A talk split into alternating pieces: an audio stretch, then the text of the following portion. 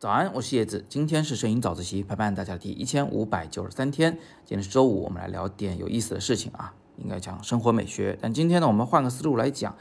我们来聊聊，呃，我们摄影里的一些一些感觉、一些现象到底是如何发生的，它有没有一些比较基础的原因？嗯，今天这个故事会稍微的有一点点长，大家有一点耐心啊。呃，我们听到最后就知道怎么回事了。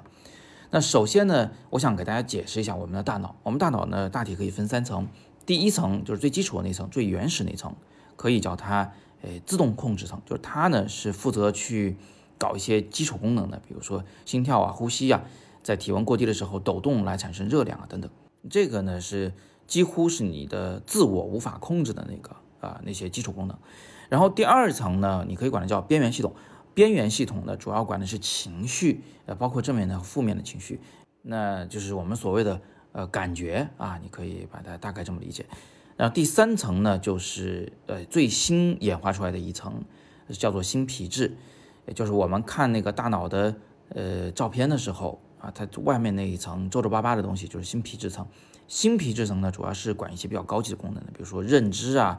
什么记忆啊、抽象思维啊、决策呀。包括语言啊，都是这一层来管。那这三层呢，平时是配合在一起来工作的。他们有分工，但是分工不是那么的，就是绝对啊。从解剖上，你也不可能把三层给分成干干净净的三层，它是有一些密切的联动，甚至融合的。那既然它三者之间有一些密切的联动呢，有的事情就会很有趣了啊。比如说，在我说出“柠檬”这两个字的时候。或者当你看到一颗柠檬的时候，啊，你嘴巴里边就开始分泌口水了。啊，为什么呀？这个外界刺激本来是一个听觉上的或者是一个视觉上的刺激，但是最后为什么变成了在嘴里流口水呢？来做这个吞咽的动作呢？这其实呢，就是因为我们的这个新皮质层理解了它是个柠檬，理解了这个柠檬这两个字的发音它意味着什么，然后这个信号呢也到达了。第一层就是自动控制层，然后我们的大脑就命令我们赶紧分泌唾液啊，一会儿准备吃特别酸的东西。还有一个类似的现象呢，就是当我们见到某些颜色的时候，我们会觉得它是带有情绪的。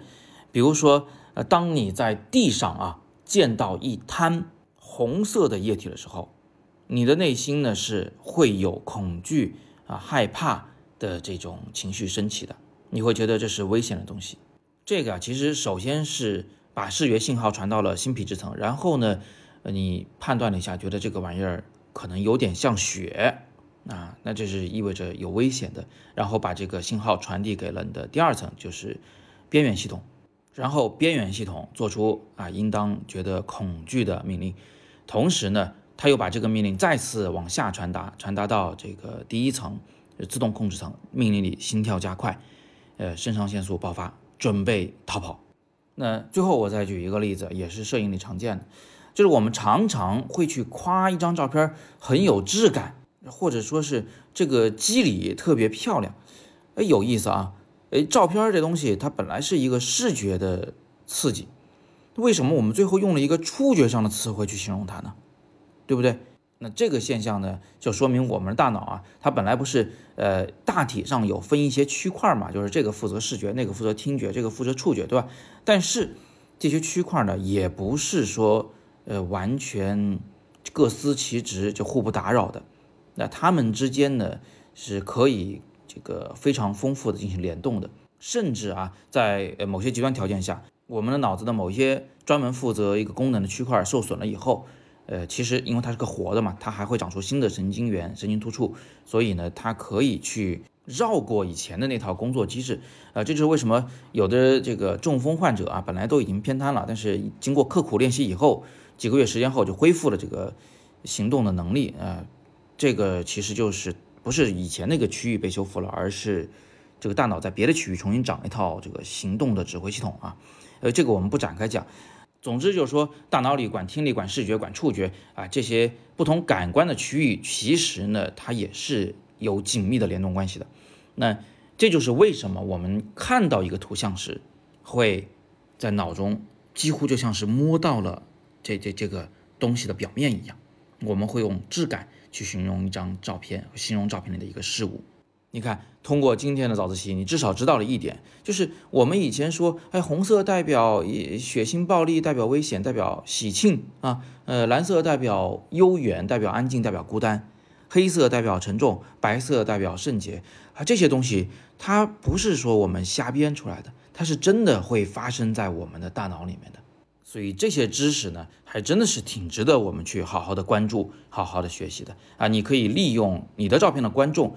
呃，他们大脑里所发生的那些事情，来向他们传达你所感受到的情绪、气氛、质感啊、味道等等等等，这样看上去比较抽象的和视觉无关的信息。好，那最后啊，带给成年的朋友们的一个好消息，就是我们过去会认为就是小孩儿他才长大脑，而成年人大脑就是固化的，哎，所以我们没有那么擅长学习。但是其实不是这样子的啊。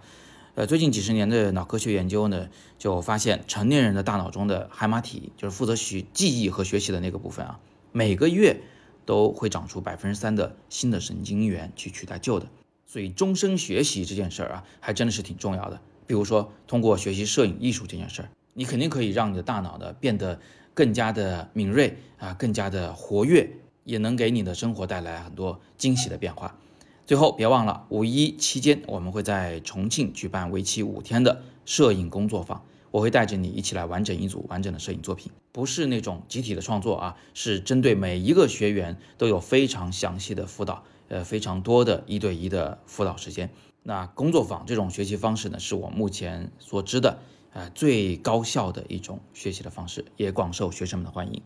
现在仅剩四席的名额，请大家尽快报名。那底部的海报戳进去，或者是阅读原文戳进去，都可以看到我们重庆摄影工作坊的具体介绍。如果你还犹豫，也可以加我的微信向我咨询，看看你适不适合这种学习方式。我的微信是拼音你好叶老师。今天是摄影早自习陪伴大家的第一千五百九十三天，我是叶子，每天早上六点半，微信公众号摄影早自习，不见不散。